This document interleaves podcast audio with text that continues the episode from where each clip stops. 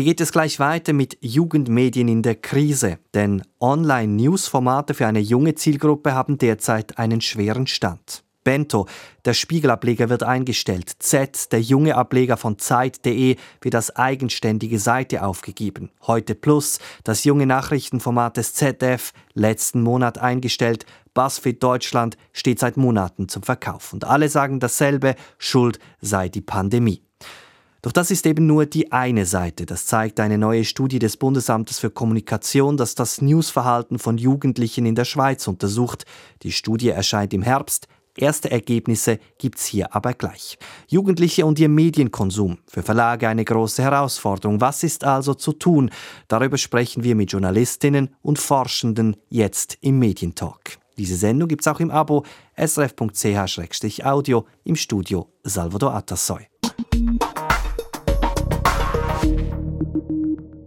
Blicken wir zurück. 2014, 2015, das waren die Boomjahre für junge Online-News-Formate. Watson, das junge Format des AZ-Verlags, war damals eines der ersten Projekte. Die Bild-Zeitung versuchte es mit Bayou, die Süddeutsche mit Jetzt. Es folgten die Zeit mit Z und der Spiegel mit Bento. Viele Beobachterinnen und Beobachter fragten sich damals, was für eine Art Journalismus wird da eigentlich gemacht und ist das überhaupt noch Journalismus? Ich erinnere mich, besonders hart ins Gericht ging der Satiriker Jan Böhmermann mit der Plattform Bento in seiner Fernsehsendung Neo Magazin Royal.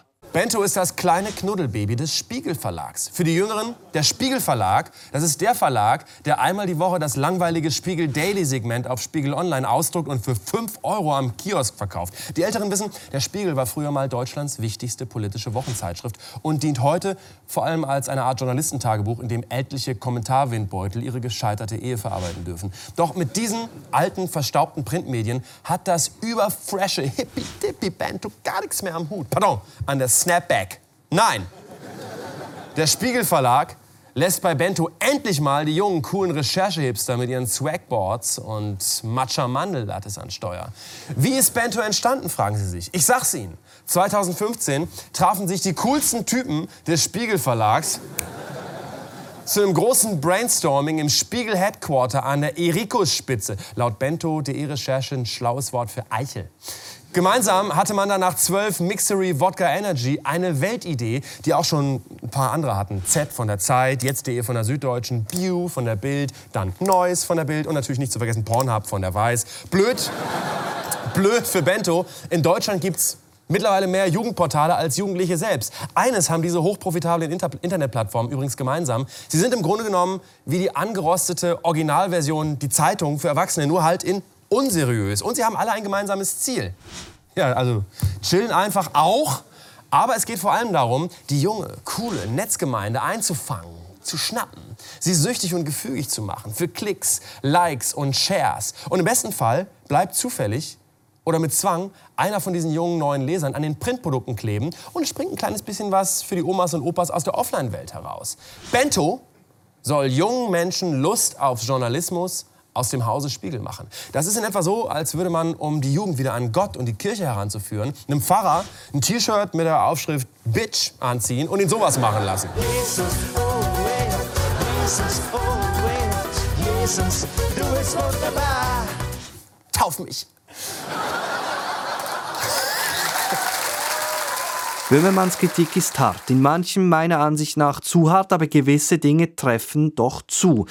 Der Versuch der großen Verlage, auch junge Userinnen und User gewinnbringend an sich zu binden, ist ganz offensichtlich nicht immer ganz geglückt. Angesichts der aktuellen Entwicklung muss man sagen, an vielen Orten missglückt.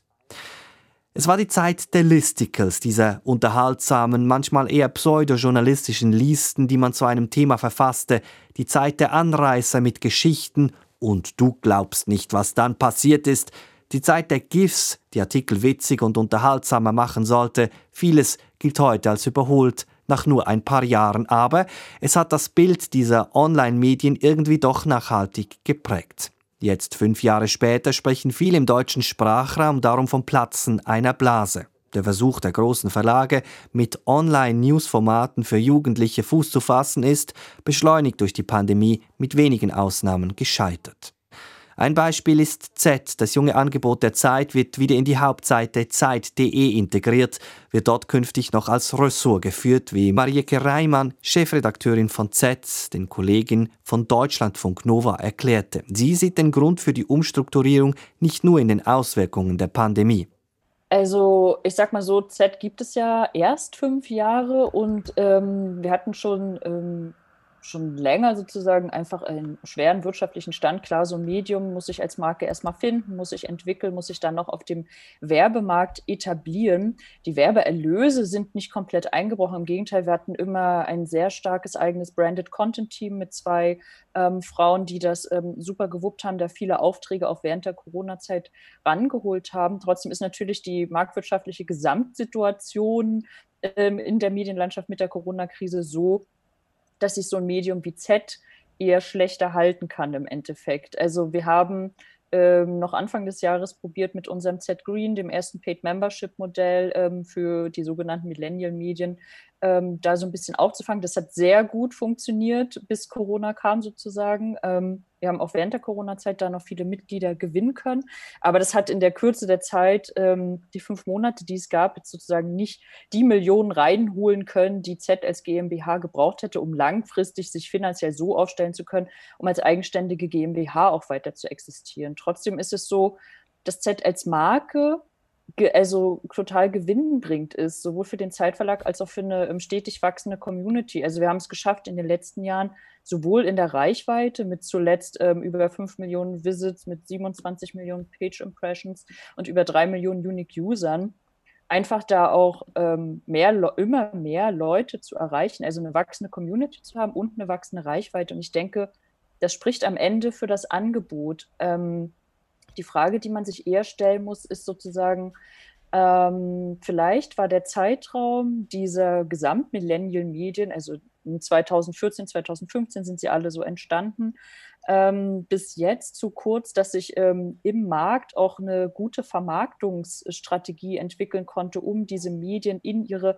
relativ neuen, relativ modernen, relativ jungen Communities rein ähm, besser vermarkten zu können. Und das ist ein Punkt, ähm, da möchte ich so ein bisschen die Verantwortung, ähm, die immer so öffentlich auf die Redaktion gelegt wird, so von wegen, haben die Redaktionen an den jungen Menschen vorbei berichtet und sie sind alle bloß eine linksgrüne urbane Bubble und bla bla bla, was da immer alles kommt, oder sind sie zu politisch, sind sie zu unpolitisch, keine Ahnung. Alles schon gehört. Ähm, das ist ein Punkt, der irgendwie wenig fällt, dass man sich mal anguckt, was für eine Vermarktung fand eigentlich drumherum oder findet noch drumherum statt? Ähm, was muss da vielleicht getan werden?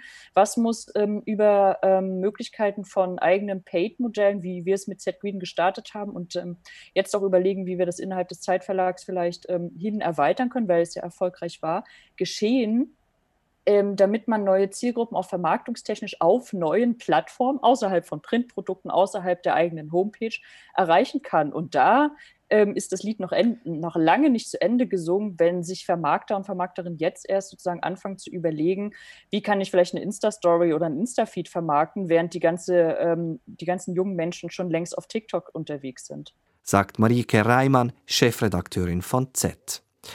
Die Vermarktung, die Monetarisierung, das ist sicherlich das eine. Dabei aber geht vergessen, diese Geschichte hat zwei Seiten. Es hapert nicht nur bei der Vermarktung, auch die Zielgruppe ist ein Problem. Denn noch immer ist nicht klar, mit was kann man eine junge Zielgruppe eigentlich längerfristig an ein Newsprodukt binden. Aus meiner Sicht ist das gar das eigentliche Problem. Jugendliche sind ja nicht eine homogene Gruppe, die sich für etwas interessiert. Diese Gruppe ist hoch heterogen. Interessen wandeln sich schnell, genauso eben auch wie die Plattformen, die diese Themen anbieten. Die Eintrittshürde für etablierte Verlage hier ist also hoch, gerade weil etablierte Verlage oft schwerfällig sind in ihren Strukturen, Projekte brauchen länger Vorlaufzeit und oft führen etablierte Journalistinnen und Journalisten ein solches Produkt und prägen damit auch den Fokus dieser Portale. Aber was wollen die Jugendlichen eigentlich? Es ist nach wie vor eine der großen ungelösten Fragen der Medienbranche und ein Grund, warum vieles probiert, aber das meiste nach einer gewissen Zeit auch wieder aufgegeben wird. Wir also konsumieren jugendliche News. Und was genau? Eine mögliche Antwort liefert alle zwei Jahre die sogenannte James-Studie in der Schweiz. Eine quantitative Studie, die breit zu erfassen versucht, welchen Umgang Jugendliche in der Schweiz mit Medien haben. Federführend ist der Medienpsychologe Daniel Süß. Auch er sagt, in den letzten fünf Jahren war viel Bewegung in diesem Markt. Ja, grundsätzlich versuchen viele Anbieter, junge Zielgruppen zu erreichen, also eben Personen so etwa zwischen 15 und 25. Und sie versuchen verschiedene Formate und es ist klar, dass nicht alle gleich erfolgreich sind. Und dann ist quasi die Frage, wie lange halten sie durch, um Dinge auszuprobieren oder wie schnell geben sie das dann wieder auf.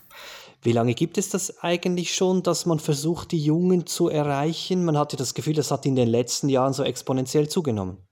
Naja, also grundsätzlich äh, Angebote für Junge Leute gab es natürlich schon lange, aber dass man auch im Bereich News, also spezifische News-Angebote für Jugendliche etwas anbietet, das ist doch eher neu. Was es länger gab, waren Kindernachrichten, also die sich wirklich an, sagen wir, 8- bis 12-Jährige wenden, aber die Jugendlichen hat man da weniger im Blick gehabt.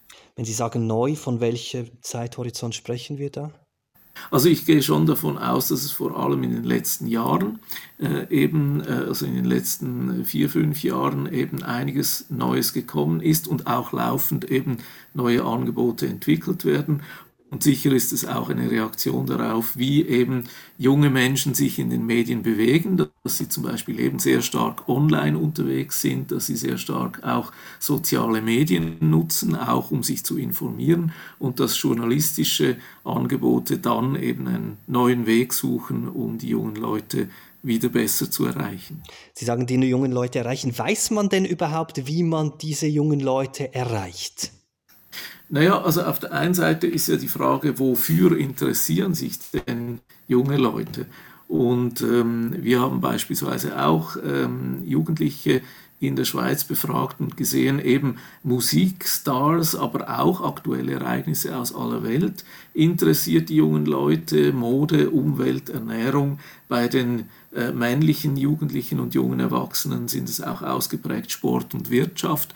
Also das heißt, auf der einen Seite ist es die Frage, welche Themen greift man auf, aber dann natürlich auch auf welchen Kanälen. Und es ist klar, wenn man zum Beispiel junge Leute fragt, wie sie an politische Informationen oder eben auch News kommen, dann steht an erster Stelle Gespräche mit Freunden oder Familie und dann an zweiter Stelle gleich soziale Medien, Videoportale und weiter unten dann erst zum Beispiel Fernseh-, Radiobeiträge oder Printmedien.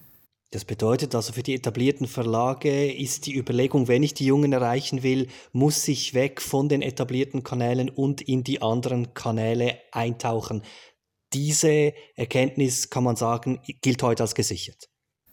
Ja, ich denke schon, eben weil gerade auch dieser Trend sehr stark sich an sozialen Medien zu orientieren oder auch dass Jugendliche sagen, ja, wenn etwas Interessantes passiert, dann erfahre ich das über Freunde via Social Media, ich bekomme vielleicht einen Link, ich schaue dort weiter. Also in dem Sinne, dass sie eben nicht gezielt ein, ein äh, Nutzungsrepertoire entwickeln, wo sie regelmäßig am selben Ort vorbeikommen, sondern dass sie sich auch sehr stark durch ihr soziales Umfeld beeinflussen lassen. Sagt Daniel Süß von der ZHW. Er ist Teil der Leitung der sogenannten James-Studie. Die Studie arbeitet quantitativ, also mit einer großen Menge an Teilnehmern, die einheitlich befragt wird. Vertiefend dazu erscheint diesen Herbst eine qualitative Studie, die sich mit der Frage befasst, wie kann man jüngere Zielgruppen für Online-News-Angebote gewinnen? Wie kann man sie ansprechen? Sprich, wie müssen News heute gestaltet sein, damit sie Jugendliche überhaupt interessieren? Mehrere Forschende aus der ganzen Schweiz haben sich im Auftrag des Bundesamtes für Kommunikation mit einer kleinen Teilnehmergruppe intensiv auseinandergesetzt in sogenannten qualitativen Interviews. Drei Forscherinnen, die bei diesem Projekt federführend sind, haben sich bereit erklärt, mit mir über die ersten Erkenntnisse dieser Studie zu sprechen. Wiebke Weber und Alexandra Gnach gehören zur Projektleitung. Nadine Klopfenstein ist wissenschaftliche Mitarbeiterin. Sie hat einen vertieften Einblick in die gewonnenen Daten. Ich habe Alexandra Gnach gefragt, ob es denn überhaupt Angebote gäbe in der Medienlandschaft heute, welche die Jugendlichen interessieren. Ja, das gibt es bestimmt. Ich denke, wir müssen zuerst mal von den Interessen der Jugendlichen ausgehen. Wir haben gemerkt, Jugendliche interessieren sich für ihr unmittelbares Umfeld und für alles, das an ihre Lebenswelt anknüpft, das sie begreifen können. Und ich denke, diese Angebote, die Informationen, die es heute schon gibt und die Formate, die es gibt, es sind durchaus News, die die Jugendlichen interessieren. Oftmals verpasst man es aber, ihnen diesen Anschluss zu geben und ihnen zu erklären, warum die News für sie überhaupt relevant sind. Herr Klopfenstein, darf ich Sie hier ein erstes Mal äh, hinzuziehen? Können Sie mir das äh, ein bisschen erklären, was es heißt, verpassen, Ihnen den Anschluss zu geben? Kann man das erklären? Vielleicht stellen wir uns einen 12-, 13-jährigen Jugendlichen vor, der gerade in die Oberstufe kommt und einerseits merkt, dass er ähm, auch für die Schule eigentlich über Nachrichten Bescheid wissen muss und auch es für ihn auch wichtig ist, äh, gewisse Dinge zu wissen. Jetzt gerade bei Corona ist ein ganz gutes Beispiel, ähm, aber trotzdem irgendwie nicht so genau weiß, wie er zu diesen Quellen kommt oder respektive sehr stark von zu Hause geleitet wird und dann einfach diese Medien konsumiert, die er zu Hause hat, weil er selbst sich noch keinen Zugang geschaffen hat. Sprich, er guckt vielleicht die Tagesschau mit seiner Mutter und bekommt dann auch die Inhalte erklärt die er nicht versteht. Wenn er aber selber die Zeitung aufschlägt, vielleicht ein regionales Blatt, das, er, das sie zu Hause haben, dann steht er schon an, weil er weiß weder, ob das wichtig ist für ihn, noch versteht er teilweise, was da steht. Und hier müsste man eigentlich ansetzen und schauen, dass es sowohl verständlich wie auch an die Lebenswelt der Jugendlichen anknüpft, dass sie wissen, wieso das für sie relevant ist. Frau Weber, sprechen wir noch kurz über, den, über die Anspruchshaltung der Jugendlichen. Also jetzt für mich als Journalisten, ich bin ja komplett fachfremd, aber es ist dann doch interessant zu wissen, es besteht also doch das Interesse zu wissen, was passiert auf der Welt. Ja, sogar sehr stark. Entschuldigung, Wiebke. Ja, bitte, bitte, Nadine. Ja, sehr stark sogar, weil äh, eine, wir haben immer wieder gerade von den jüngsten Teilnehmern der Studie gehört, dass es für sie extrem wichtig ist, sich mit anderen austauschen zu können und vor allem darüber, was bei ihnen in der Region passiert. Also das ist ein ganz wichtiger Punkt. Das ist nicht nur Smalltalk, sondern hier geht es auch wirklich darum, äh, zu wissen, was ist für mich relevant. Und das ist jetzt sehr, sehr interessant. Bei den Jugendlichen fängt das eben an vom Wetter. Das sind für sie schon wichtige News. Müssen sie eine Regenjacke anziehen oder nicht? bis hin dann aber auch, was bedeutet jetzt das äh, für mich schultechnisch oder für meine weitere Bildung? Also es ist eine ganz breite Bandbreite, die hier relevant ist für Sie. Trotzdem, jetzt Frau Weber nochmal nachgefragt, haben Sie damit gerechnet, dass dieses Interesse vorhanden ist? Man sagt ja immer, die Jugendlichen seien so uninteressiert.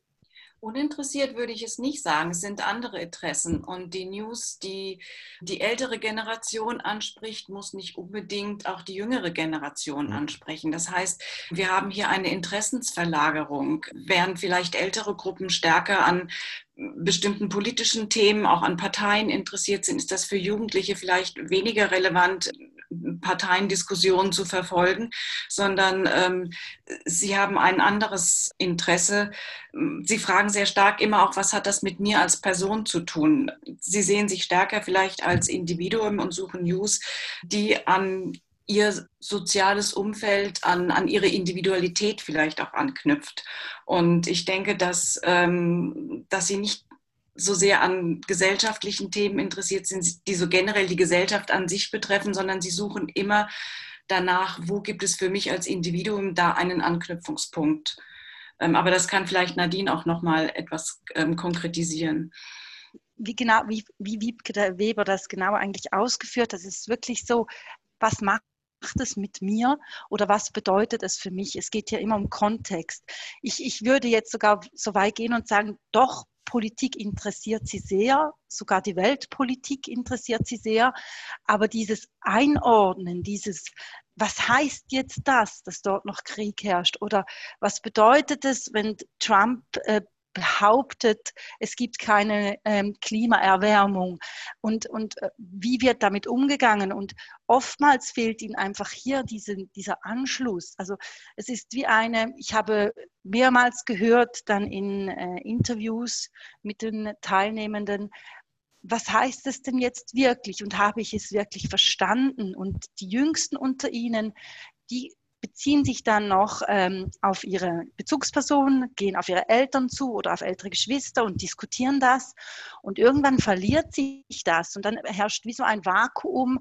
Man versteht die Hälfte, man versteht es nicht ganz. Und dann kann es tatsächlich dazu kommen, das, was Sie vorhin angesprochen haben, dass man sich dann wie von den News zurückzieht und sagt, mir bringt es nichts, ich verstehe es nicht. Also ich glaube, hier geht es wirklich mehr um, um Kontexte, um was bedeutet es für mich und wie kann man es einordnen. Und, und hier müsste wahrscheinlich auch im Bereich Schule oder, oder auch sonst von den Medien her eine Leistung geboten werden, die sagt, hey, ich erkläre dir das so, dass es für dich zugeschnitten ist und dann können das die Jugendlichen sehr gut aufnehmen und interessieren sich durchaus sehr stark dafür frage nach, wenn ich äh, die Frage an Sie richten darf. Haben Sie dazu etwas äh, erfahren? Also ist es tatsächlich so, dass es diese Angebote, um die Medienkompetenz zu fördern, die Jugendliche offensichtlich in dieser Situation bräuchten, die gibt es gar nicht in der Schweiz? Die gibt es nicht und wir merken einen großen Unterschied, was das soziale Umfeld angeht.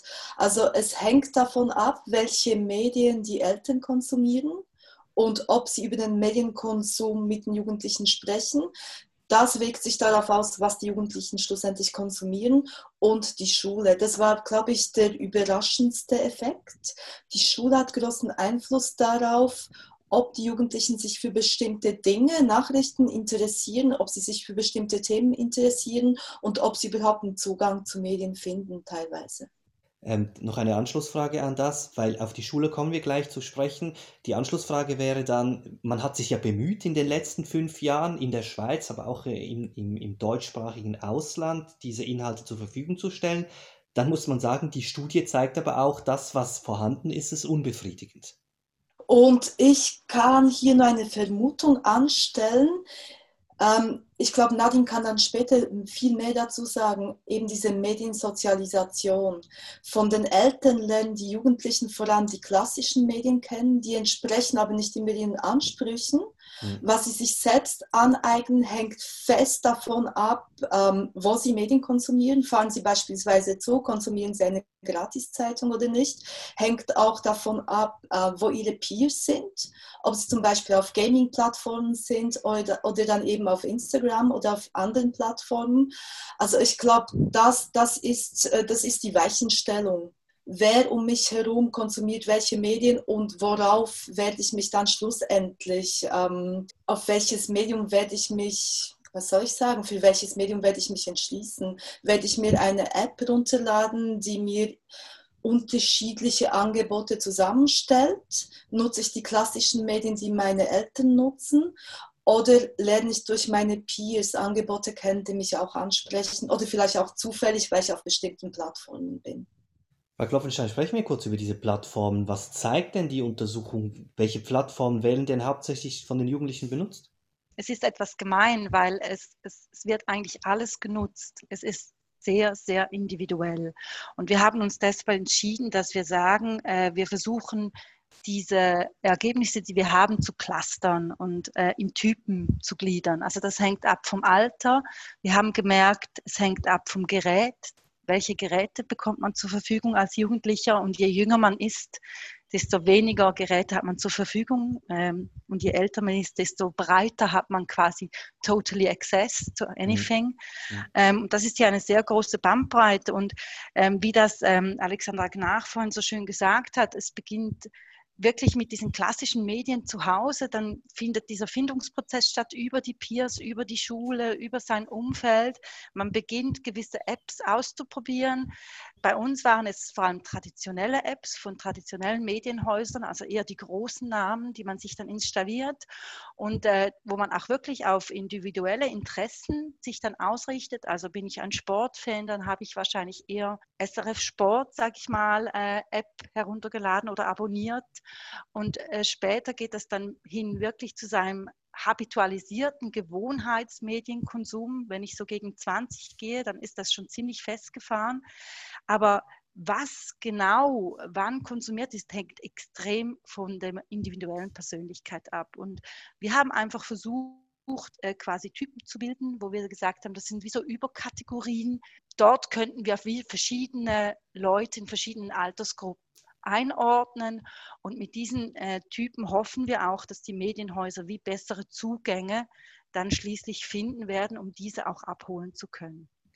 Frau Weber, wenn ich äh, die Frage nun an Sie richten darf, für die Medienhäuser ist das keine gute Nachricht. Man hat ja immer darauf gehofft, dass man ein Angebot quasi machen kann und damit die Jugendlichen abdeckt, aber das bestätigt einmal mehr, das sind ganz viele Kanäle, es sind ganz unterschiedliche Angebote. Für die Medienhäuser macht das die Aufgabe nur noch schwerer. Ja, das ist in der Tat eine große Herausforderung. Man muss auch immer schauen, wenn man Programme anbietet für Jugendliche, für junge Erwachsene, dass man sich nicht anbietet bei dieser Zielgruppe. Und ich könnte mir vorstellen, dass genau das passiert ist bei Bento oder bei Heute Plus oder bei ähm, die Sachen, die jetzt eingestellt worden sind. Ähm, und da könnte ich mir eben vorstellen, dass, dass die Zielgruppe entweder sagt, ich nehme gleich das Original oder man geht ganz woanders hin. Und ganz woanders ist dann eben da, dass man nicht gezielt nach News sucht, so wie wir das kennen, dass die Tagesschau eingeschaltet wird zu einer bestimmten Uhrzeit, sondern dass man die News findet auf Plattformen im Austausch mit den Peer Groups, dass es sich ähnlich leicht und, und, und locker anfühlt, an News heranzukommen, wie wir heute vielleicht ähm, Netflix oder Facebook bedienen. Also es ist eine andere Art auch, wie man an die News herankommt. Und es ist nicht mehr dieses Angebot äh, oder diese Denkweise, wir als Medienorganisation bieten News an und du kannst sie dir holen, sondern die Jugendlichen finden sie auf den Plattformen, wo sie sich bewegen, im Gespräch, vielleicht auch mit den Eltern oder auch über ganz andere Sachen, wie zum Beispiel ein, ein Meme, das über Social Media geshared wird und verfolgen dann zurück, was hat das denn für eine Bedeutung, dieses Meme, und merkt dann, okay, dahinter steckt eigentlich ein News und dann gehen Sie vielleicht tatsächlich mal zu einem traditionellen Medienunternehmen, um diese News nachzulesen oder zu verifizieren.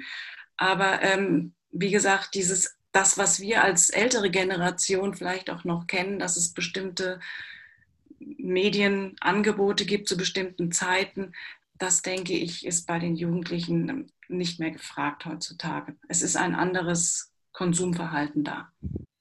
Frage nach die Frage jetzt an Sie. Sie haben es ja vorhin schon so ein bisschen angetönt, die Rolle der Schule dürfte noch wichtiger werden in Bezug auf den Medienkonsum.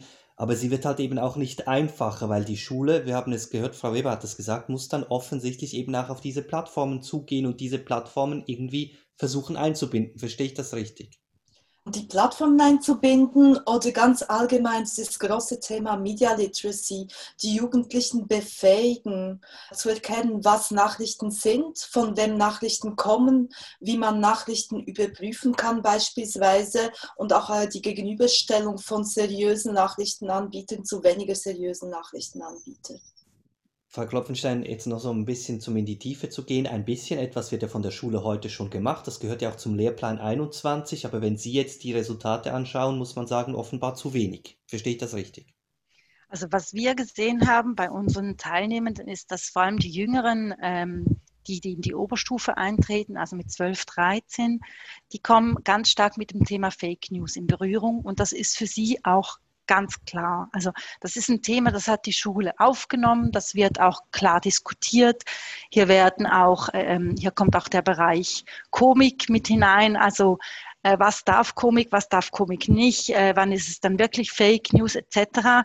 Also das ist ganz spannend und das ist, finde ich, auch sehr, sehr äh, positiv, das zu bemerken. Aber dann äh, findet wie ein, ein, ich sage mal, wieder eine Desorientierung statt oder das haben wir äh, so bei unseren Daten gesehen, dass es sich dann wie verliert und, und die Jugendlichen dann wie selbst auf ihre Quellen zurück, zurückkommen oder sich diese suchen und die sind sehr, sehr vielfältig und was für uns auch ganz ganz spannend war zu sehen, ist es, es ist jetzt nicht nur Social Media, wo sie eben Memes sehen und quasi zurück zur Originalquelle kommen, sondern es sind auch viele anderssprachige Quellen oder soziale Medien wie beispielsweise Reddit äh, oder auch über Twitter und äh, wo man dann wirklich auch auf anderen Sprachen mit Leuten aus einem anderen Umfeld, vielleicht auch, weil man äh, ursprünglich aus einer anderen Nation kommt und eine andere Sprache spricht, in Kontakt kommt und so auf ganz andere Medien kommt, als die wir eigentlich hier in der Schweiz jetzt erahnen würden. Also es ist wirklich nochmal eine Stufe komplexer.